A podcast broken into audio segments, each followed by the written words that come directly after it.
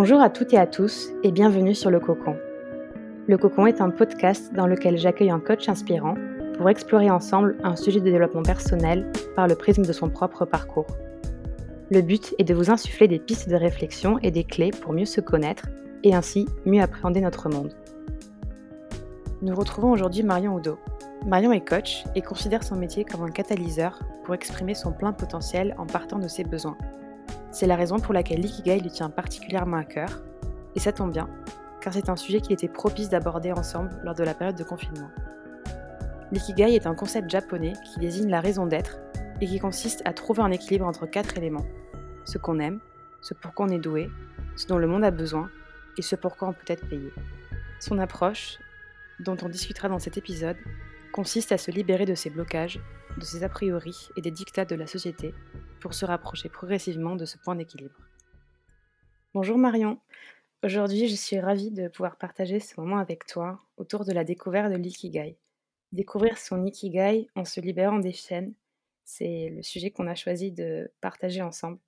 On parlait déjà pas mal de la quête de soi ou de la quête de sens euh, ces derniers mois, et dans le contexte actuel, on en parle encore plus. Le fait qu'il y ait un décalage entre ceux qui sont au front, comme on dit, et ceux qui s'engagent en restant sur leur canapé. Toi qui te décris comme une slasheuse éveilleuse de potentiel, est-ce que tu pourrais commencer par te présenter? Oui, bien sûr.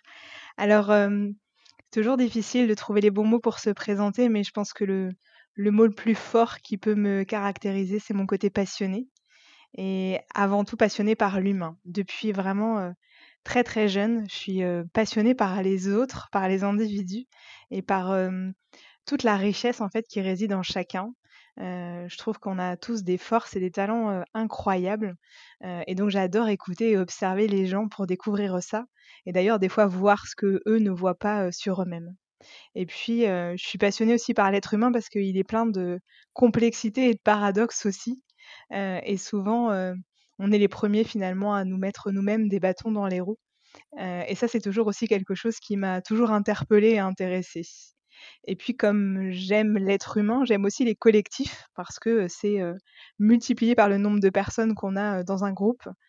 Et à ça, on rajoute des fois des difficultés à pouvoir bien communiquer et interagir, et puis des guerres de territoire, des jeux d'ego. Enfin voilà, donc je trouve que le collectif est toujours très passionnant.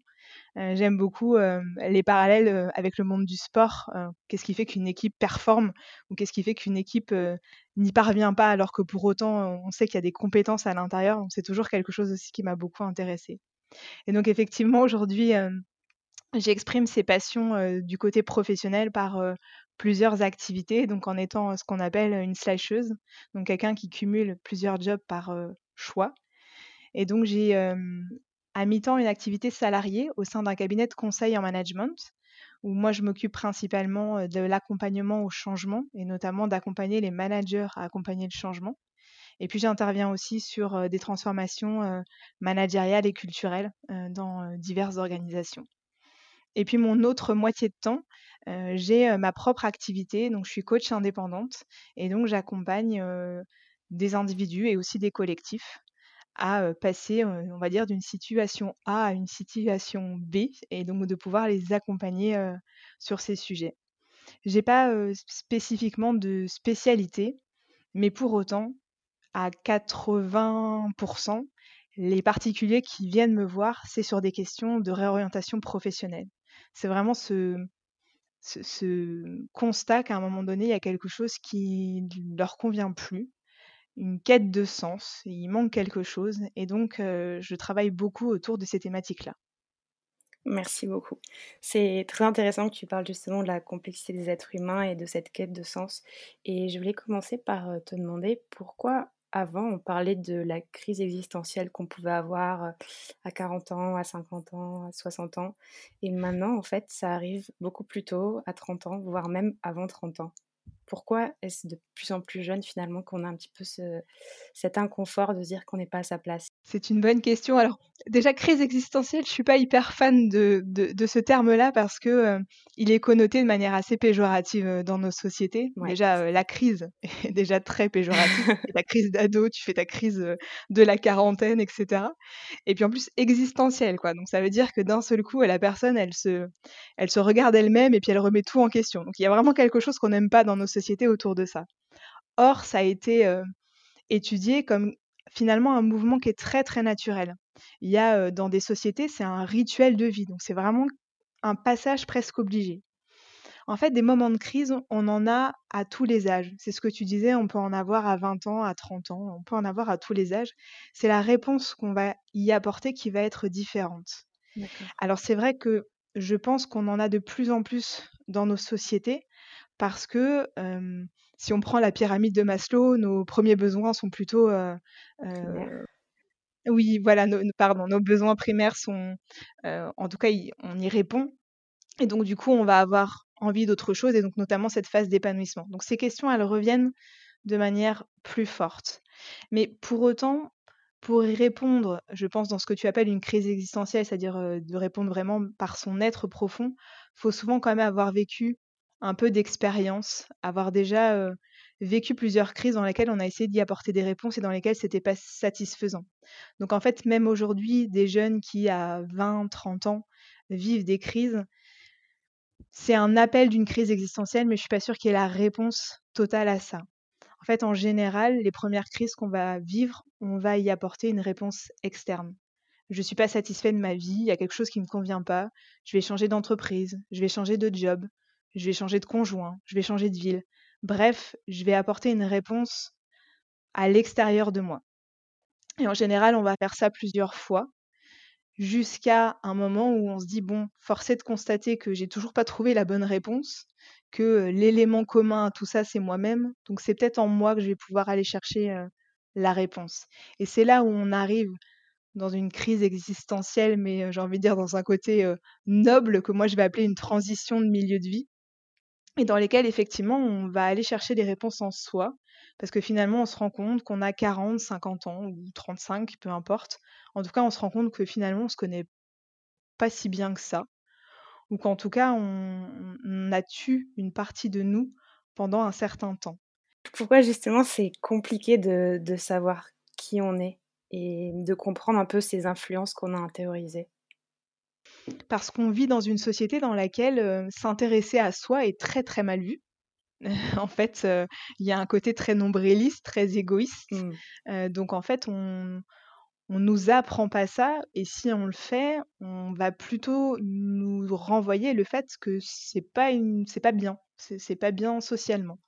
Donc en fait, on a souvent une première partie de vie dans laquelle les les verbes les plus importants sont de faire sont d'avoir et de paraître. Quand je suis à l'école, on m'apprend à faire. On me dit aussi comment je dois paraître pour avoir des amis, pour faire plaisir à la maîtresse, pour faire plaisir à mes parents. Et puis ensuite, je grandis, j'ai de l'argent et puis ben petit à petit, je sais ce que je dois acquérir, une maison, certains objets pour avoir un certain, avoir un certain train de vie. Mais le mmh. être qui je suis, il est pas si important que ça. Et justement, la crise existentielle, c'est cette transition de milieu de vie, c'est un moment où justement le verbe être prend le pas. Le faire, l'avoir et le paraître sont toujours importants, mais ils passent au second rang. Ok. Et donc, qu'est-ce qui fait qu'on arrive à, passer de, du faire, paraître, avoir à l'être? Et, du coup, par rapport au sujet dont on parle aujourd'hui, qui est celui des chaînes, tu as commencé un petit peu à en parler avec l'école, avec le regard des parents aussi. Est-ce que tu pourrais dire un petit peu quelles sont les différentes chaînes qu'on a et comment on les accumule au fur et à mesure de sa vie? Façon, toutes les chaînes ne sont pas volontaires et au départ, elles sont là pour nous aider. C'est juste qu'au bout d'un moment, elles vont nous limiter. J'aime bien dire, c'est comme si vous aviez une chaîne qui vous permet d'avancer à 2 mètres. Ben, quand vous êtes petit, ça vous permet de pas trop vous éloigner et de rester en sécurité. Sauf qu'au bout d'un moment, les 2 mètres, ils sont pas suffisants et qu'on a envie de pouvoir avancer un peu plus. Et donc, c'est dans ces moments-là où ça peut être intéressant d'aller les enlever. Et donc dans ces chaînes, la manière dont on est éduqué, heu, que ce soit par nos parents ou par, heu, par nos professeurs, c'est tout ça pour nous permettre d'acquérir du savoir, d'acquérir des compétences dans l'idée d'avoir la meilleure situation possible quand on sera adulte. Et la meilleure situation possible, heu, bah, c'est déjà d'avoir un poste, d'avoir un emploi, si possible une sécurité de l'emploi, même si on sait qu'aujourd'hui elle existe un peu moins, mais en tout cas, le CDI donne quand même un peu cette sécurité. Heu, et puis si possible d'avoir un bon niveau de rémunération, heu, et de pouvoir, heu, évoluer. Le faire carrière existe moins aujourd'hui, mais il existe quand même. C'est-à-dire que c'est plus dans une seule et même entreprise, mais on a quand même une vision assez ascendante de ce que doit être une, progression professionnelle. Et donc ça pareil, c'est, une croyance, donc une chaîne et donc quand on est très ancré là-dedans et ben, d'un seul coup de se dire, «Bah, finalement, moi, à 40 ans, je me rends compte que j'ai toujours voulu être boulanger et que maintenant c'est boulanger que je veux faire» et ben, il y a comme quelque chose qui serait pas logique. C'est-à-dire qu'OK, j'aurais sans doute la sécurité de l'emploi parce que, c'est des métiers dans lesquels on en a besoin. Mais par contre, il y a un truc qui fait que c'est plus ascendant et donc socialement et ben, j'ai beaucoup de mal à accepter moi-même de faire ce métier et puis, qu'est-ce que je vais dire à ma famille? Qu'est-ce que je vais dire à mes proches? Socialement, c'est moins valorisant. Quand les gens disent: «J'ai toujours voulu», est-ce que, tu crois vraiment que c'est quelque chose, qu'ils se disaient à eux-mêmes ou c'est quand même une révélation et ils se rendent compte qu'après coup, rétrospectivement, que c'est ce qu'ils avaient envie depuis toujours? Ah, en général, en fait, quand les gens, redessinent leur projet professionnel, en général, c'était quelque chose qu'ils avaient déjà exprimé petit. Alors pas enfin petit, ça peut être ou à l'adolescence, mais en tout cas beaucoup plus jeune et OK. ça peut s'exprimer après de manière un peu, différente, mais c'était là et souvent, bah, ils ont entendu et encore une fois avec toute la bienveillance que nos parents peuvent avoir, mais un côté, heu: «Bah, non, mais fais pas ça, c'est c'est une voie qui est bouchée, ou tu gagneras jamais ta Ouais. vie en faisant ça» ou «Non, c'est c'est c'est c'est pas, c'est trop risqué». Heu et donc on a suivi, une voie qui était beaucoup plus, sécurisée et en fait, Mmh. souvent, on revient à nos premiers amours. C'est pas par hasard, en fait, si petit, ou en tout cas plus jeune, ça avait de l'intérêt pour nous. OK et du coup, par rapport au système de enfin, que tu parlais dont tu parlais, pardon, tout à l'heure, heu, les les chaînes, qui font qu'on va viser un statut social, un CDI et cetera, comme étant un petit peu le graal. En fait, ça veut dire qu'il il y a un lien entre les chaînes et nos systèmes de valeurs? Oui, tout à fait. En fait, les croyances, qu'on a, c'est lié à des valeurs et souvent, on parle de conflit de valeurs, c'est-à-dire qu'on a l'impression que les choses, elles s'opposent. Or, dans, cette transition de milieu de vie, ce côté existentiel, on comprend aussi que on cette valeur, on peut l'exprimer différemment. C'est-à-dire qu'en général, on garde les mêmes valeurs. C'est juste qu'on apprend à les exprimer, heu, de manière différente. Typiquement, il y a, heu, des personnes, c'est pas qu'ils ont une valeur financière forte, c'est juste que dans leurs croyances et leurs valeurs, heu, ils doivent satisfaire leurs besoins, mais aussi ceux de leur famille et que dans une, transition professionnelle, ça reste quelque chose d'important. C'est juste qu'ils vont aussi comprendre qu'ils peuvent satisfaire les besoins de leur famille, bah, en étant plus présents aussi à la maison, que c'est pas qu'une dimension financière, qu'aussi en étant, plus zen, plus heureux dans leur vie professionnelle, ils seront aussi, plus ouverts et open avec leur famille. Donc c'est en fait, ces choses-là, valeurs et croyances, c'est effectivement, intimement lié. Mais autant on va aller revisiter des croyances, autant des valeurs, elles sont elles sont là, c'est juste de les, mmh, de mettre la lumière dessus et de voir comment on peut les satisfaire différemment. OK et du coup, tout à l'heure, tu parlais d'une, des grosses chaînes qu'on a qui est, celle du travail. Est-ce que ça voudrait dire que les chaînes qu'on a, elles sont liées à notre société particulière, qu'on pourrait appeler la société occidentale et dont on a déjà pas mal parlé dans les enfin, dans les précédents épisodes, pardon, avec le fait que le mental, prenne, le dessus sur le corps et cetera. Est-ce que du coup, ces ces chaînes-là sont liées à notre propre société ou il en existe dans toutes les sociétés? Alors, il en existe dans toutes les sociétés. De toute façon, quand on enlève une croyance, on la remplace par une autre. On on fonctionne comme ça, notre cerveau fonctionne comme ça. C'est juste qu'il y a des croyances qui sont aidantes et des croyances qui sont limitantes et des croyances qui peuvent être limitantes, à un moment donné ou aidantes dans d'autres contextes. En plus, il y a pas une valeur, comme ça, absolue. Mais on partage dans nos sociétés quand même occidentales une volonté, bah, le paraître, hein, et puis, d'avoir, un certain, niveau de vie, qui forcément nous donne aussi des obligations, dans notre travail. C'est-à-dire qu'il faut bien gagner sa vie pour pouvoir répondre à tout ça et donc forcément, ça nous donne un rapport au travail qui est très différent. Si quand on va voir des sociétés, dans lesquelles, il y a un style de vie, beaucoup plus modeste, dans lequel finalement, se contenter, de la nature, de, voilà, de plaisirs simples de la vie, bah, forcément ça nous demande moins de travailler entre guillemets «comme un forcené» pour avoir beaucoup d'argent à la fin du mois puisqu'on dépense beaucoup moins. Donc ce rapport-là est fondamental. OK, donc c'est parce que dans nos sociétés, occidentales, la place du travail est particulièrement importante et du coup peut-être plus mise en avant que dans d'autres types de sociétés où ce serait davantage, par exemple, la famille ou encore d'autres, formes de valeurs?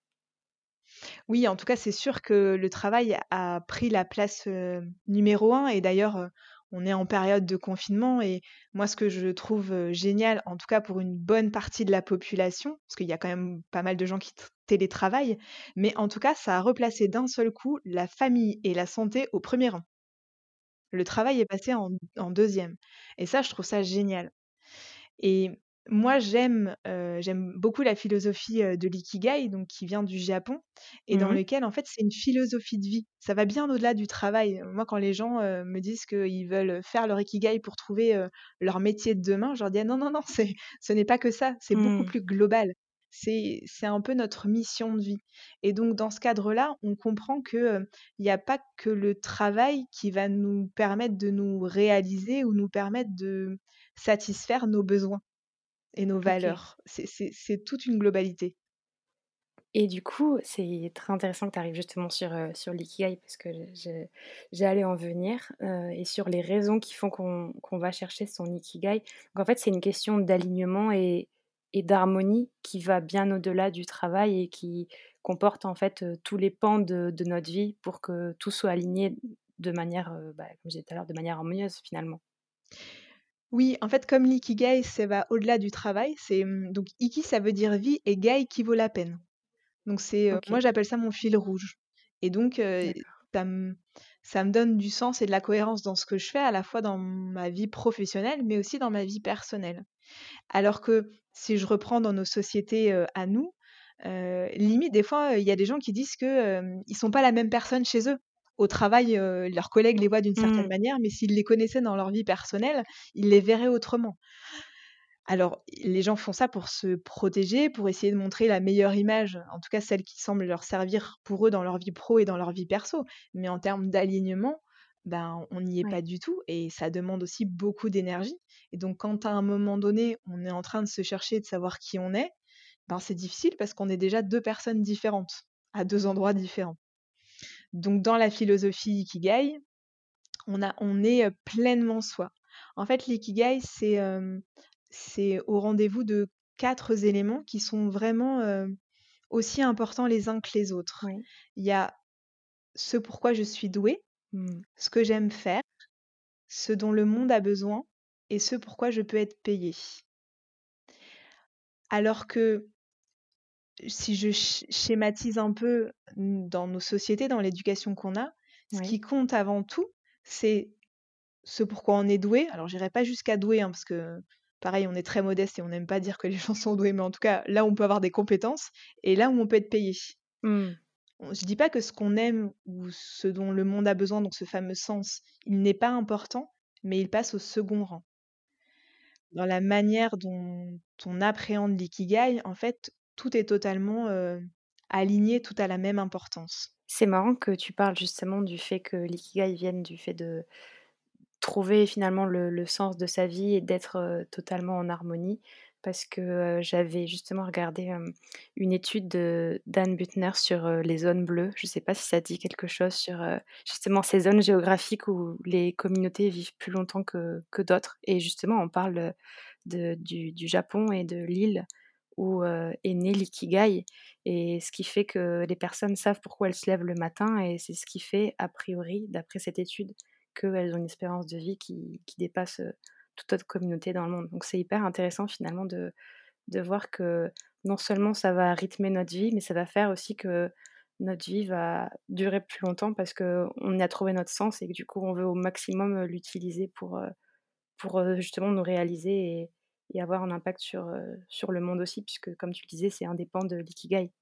Ouais, tout à fait et donc il y a donc a ça qui donne beaucoup d'énergie et à l'inverse, quand on se connaît pas ou qu'on comprend pas trop qu'on est en train de travailler et qu'on s'épuise au travail, sans forcément aller jusqu'à, de l'épuisement professionnel, mais en tout cas dans laquelle on donne beaucoup d'énergie parce qu'il faut lutter, le monde du travail est difficile, enfin voilà, on a cette vision-là, chez nous. Bah, ça, ça use quand même, très, très fortement, la santé et en plus comme on n'est pas aligné, On vit des conflits intérieurs qui sont des fois dévastateurs, donc dans lequel, heu, il y a des symptômes au niveau, du corps qui, se manifestent, et qui peuvent des fois avoir des conséquences, extrêmement graves. Donc, être dans son ikigai, ça donne déjà beaucoup d'énergie et ça nous préserve du coup d'une dépense énergétique, heu, hem, qui serait pas au bon endroit. Et par rapport à à cet alignement, heu, j'avais trouvé une une citation de Sartre qui qui me plaisait beaucoup, qui disait: «L'important n'est pas ce qu'on a fait de moi, mais ce que je fais moi-même de ce qu'on a fait de moi». Mmh. Donc finalement, comment on fait pour, heu, s prendre sa vie en main et une fois qu'on a compris qu'on était désaligné, pour, heu, se reconnecter à son être finalement? C'est une bonne, c'est une bonne question. J'aime aussi beaucoup cette citation. En fait, quand on n'est pas aligné, bah, on est on est quand même plein de frustration, hein, parce que globalement, on a, notre tête qui est en train de nous dire, c'est les «il faut», «tu dois», c'est «il faut tenir», «tu dois faire ça», donc on est vraiment quelque chose où on est dans la lutte. On a quand même notre cœur qui a envie d'autre chose, hein, qui a envie un peu de plaisir, qui a des rêves un peu fous, mais qu'on étouffe et puis, notre corps qui avance de plus en plus, difficilement. Et et donc souvent, en fait, les gens, quand ils sont dans cette situation-là, ils ont l'impression qu'il y a un côté déjà de fatalité, c'est-à-dire qu'il y a pas d'option. Et puis, ben, en du coup, ils vont avoir beaucoup de frustration qu'ils vont aller rejeter sur les autres. Donc en général, ça nous fait rentrer dans des relations avec les autres qui sont pas très positives. Et donc on va, le vivre, avec, ses partenaires de vie, avec sa famille, avec, son entreprise, ses managers et cetera. Et donc effectivement, c'est un moment donné de comprendre que, les solutions, on les on les a en nous. Et c'est en ça où on se rend compte qu'à un moment donné, ben, tous ces, changements externes qu'on a essayé de faire, bah, sont pas satisfaisants, en tout cas apportent leurs limites. Et donc c'est bien nous qui avons nos propres réponses. Mais moi, je donne souvent, l'image, du tunnel et je fais des ateliers collectifs d'ikigai et je vois à chaque fois quand je parle de cette image, tout le monde qui me regarde en faisant oui de la tête tellement ça a l'air de leur parler. En fait, on a l'impression qu'on rentre dans un tunnel, on va dire aux sorties de nos études et dès qu'on rentre dans la vie professionnelle. Donc hop, avec, un peu de chance, rapidement, on a, un plutôt un bon poste et souvent on est content, hein, quand on démarre notre vie professionnelle. Et puis donc on a le CDI, on a, l'argent et puis on rencontre, quelqu'un, on va, acheter une maison, on va avoir des enfants, donc on va avoir un prêt pour la maison, on va mettre de l'argent de côté pour partir en vacances avec la famille, pour payer les études. Bref, on a toutes les obligations de la vie, qui sont qui sont là et celles-là, on peut pas, y échapper. Et puis, qu'est-ce qu'on a? On a, la carotte qui nous fait avancer. Donc la carotte, c'est, le poste, qu'on convoite ou, la prime ou l'augmentation salariale ou l'entreprise qui nous donne envie. Donc ça, ça nous fait avancer. Et puis on a le bâton, le bâton dont on a tant entendu parler quand on était enfant. Et donc c'est, la peur du chômage, la peur de la précarité, la peur de ne pas pouvoir subvenir aux besoins de sa famille.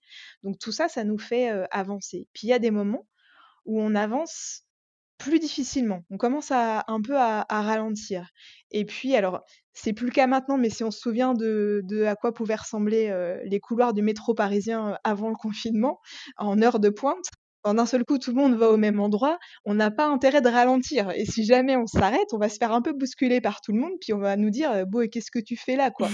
et donc si en plus on va aller poser des questions de: «Oui, en fait, je me pose la question de savoir, en fait, finalement, quel est le sens? Pourquoi je suis là?» Bon, bah, c'est là où les gens vont dire: «Eh, avec tes questions, tu es bien sympa, mais maintenant tu avances et arrête de te plaindre parce que, heu, tu as la belle maison, tu as le beau poste et cetera et cetera» et donc on a une culpabilité de penser ça, donc on rebaisse la tête et puis, on y va et puis, ça, ça va revenir quand même assez souvent donc c'est là où on va faire ce petit pas de côté Mais n'empêche qu'au bout d'un moment, c'est pas de côté donc ce changement, externe, ce que je disais, ils sont pas suffisants. Mais on on trouve pas d'issue. Donc on va être très frustré et on va aller, rapporter cette frustration, aux autres. Et c'est vraiment, on il y a un sentiment en fait d'étouffer. C'est très, c'est très difficile. Et donc en général, les gens quand ils viennent me voir et quand ils en sont à ce stade-là, ils ont l'impression d'être dans un brouillard total. C'est-à-dire qu'ils disent: «Tout ce que je sais, c'est que là, aujourd'hui, tout de suite, je peux plus continuer comme ça. Je prends plus de plaisir, heu, je ça va pas». Mais c'est un brouillard total. Qu'on va travailler sur l'ikigai, on va définir en fait, un peu leur mission de vie et là, d'un seul coup, il c'est comme si tous les nuages disparaissaient. Mais on n'a pas un paysage magnifique en face de soi, on a une énorme montagne parce que trouver son ikigai, c'est très bien, mais de réussir à le mettre en route, c'est autre chose. Par contre, effectivement, ce qui change à ce moment-là, c'est qu'on comprend qu'on a la main en fait, qu'on est acteur. D'un seul coup, on se rend compte que dans notre tunnel, il y a des sorties de secours et qu'on peut y aller. En tout cas, ça ne tient qu'à nous. Est-ce que du coup, on a tous une mission de vie? Parce que tu dis, c'est une chose de de trouver son ikigai, ça en est une autre d'arriver à concrètement mettre en place, les différents changements pour, se réaliser. Mais la question du coup que je me pose d'abord et que vont se poser les personnes qui qui vont nous écouter, c'est est-ce que tout le monde a une mission de vie et et il suffit entre parenthèses juste de la trouver pour, faire le premier pas vers le changement? Ouais, moi je suis convaincue qu'on en a tous.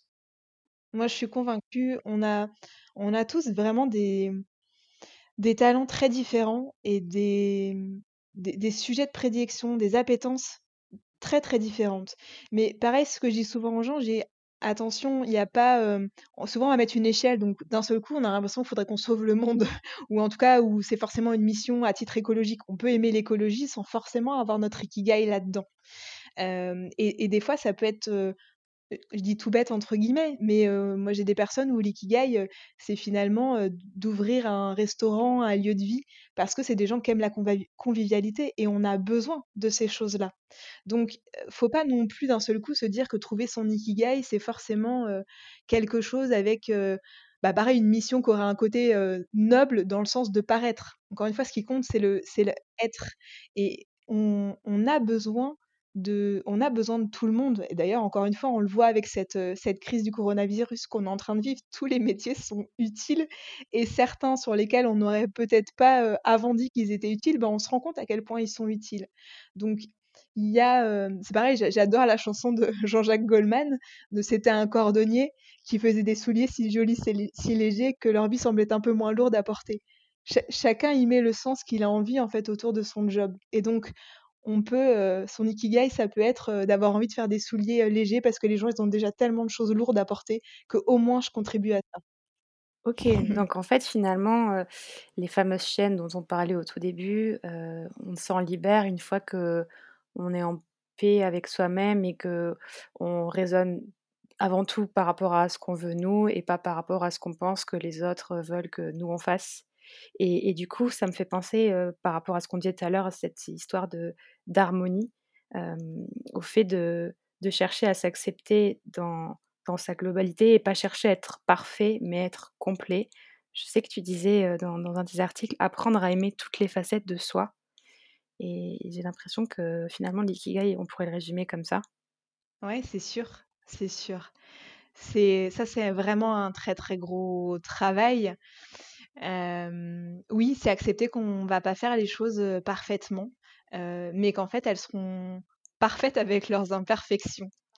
C'est très bizarre et alors moi j'ai longtemps été, quelqu'un qui me qui je me suis mis beaucoup de pression pour faire les choses, très, très parfaitement.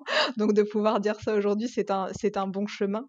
Mais mais on se met beaucoup de pression autour de ce qu'on est censé être. C'est-à-dire que c'est là d'ailleurs toute la complexité, c'est que je dis qu'on a tous une mission de vie et en même temps, si je dis ça à des gens qui sont pas préparés, qui sont pas là, il peut y avoir un côté hyper paralysant, de dire: «Waouh, j'ai une mission de vie, quoi. Il faut que je sois au rendez-vous de quelque chose». Donc c'est tout l'inverse. C'est pour ça aussi, souvent je dis aux gens, il y a un temps pour tout. Quand on j'ai des entreprises aussi des fois qui qui me contactent aussi pour ça et je trouve que l'ikigai peut être un exercice, génial en équipe. Mais par contre, j'ai attention, faire cet exercice, il faut, il faut que ce soit le bon moment pour la personne. C'est-à-dire que si on se pose pas de questions et si tout va bien, n'allons pas en susciter. Ça va juste bouleverser, ou en tout cas, aller perturber des gens qui n'en ont pas besoin puisqu'aujourd'hui ils sont très bien, comme ils sont. Et par rapport, à toi, je sais que tu as fait le travail justement de faire ton ton propre ikigai et c'est la dernière question que je voulais te poser. J'ai Mmh vu que l'ikigai, évoluait, en même temps que l'on évolue et donc je voulais te demander, par exemple dans le contexte, actuel de du coronavirus ou de manière plus générale, comment tu vois ton ikigai évoluer? Alors, j'ai pas assez de recul sur le mien puisqu'il date de un an et demi, 2 ans. Moi, j'ai à l'inverse la conviction, mon ikigai, il changera pas. Je pense que si je l'avais fait il y a quatre cinq ans, heu, voire peut-être alors je sais pas s'il y a 10 ans, mais en tout cas, je je pense que j'aurais je l'aurais peut-être pas défini exactement de la même manière, mais dans le sens, on aurait été un peu à la même chose. Aujourd'hui, mon ikigai, c'est déchaîner les hommes et les organisations. Donc dans le déchaîner, d'enlever les chaînes, hein, dont on a parlé ensemble et puis le déchaîner de je retrouve mon énergie parce que quand on enlève, nos chaînes, il y a beaucoup d'énergie en fait qui sort de ça. Moi, je pense qu'il restera les mêmes. Par contre, c'est la manière dont je peux l'exprimer qui pourra être différente à des moments de ma vie. Par exemple, j'ai, été manager pendant très longtemps, et en fait, je faisais déjà ça. J'aurais pu le définir comme tel parce que en tant que manager, moi, j'étais manager de fonction commerciale donc heu, c'était vraiment on était, heu, animés et j'animais autour de chiffre d'affaires et mais en fait, au final, à la fin de la journée, moi, ce qui faisait que j'avais passé une bonne journée, c'était pas forcément le chiffre d'affaires qu'on avait fait. Alors j'étais une challengeuse, hein, j'aimais bien quand on Mmh. faisait les objectifs et ce que j'aimais à ma fin à la fin de la journée, c'est me dire, heu: «J'ai fait quelque chose avec, heu, une ou plusieurs personnes. On a travaillé ensemble et il y a eu un petit déclic. Il y a quelque chose qui fait que la personne, elle a bougé, elle a Mmh. progressé, elle a grandi» et moi aussi d'ailleurs, hein, à chaque fois, heu, par là même, j'apprenais. Moi, c'est toujours ce qui m'a animée et je pense que ça, ça ne changera jamais. Aujourd'hui, je l'exprime différemment. Heu, je l'exprime aussi dans ma vie, heu, personnelle ou en tout cas autre à travers aussi des actions de bénévolat. Peut-être qu'effectivement dans quelques années, heu, j'aurai encore envie de l'exprimer différemment. Mais je pense que mon ikigai profond restera le même. Super. Bah, écoute, merci beaucoup pour, heu, cet échange. Avec plaisir, merci à toi. J'espère que cet épisode vous a plu. Vous trouverez en description de l'épisode des ressources pour continuer à explorer le sujet, ainsi que le contact de l'invité.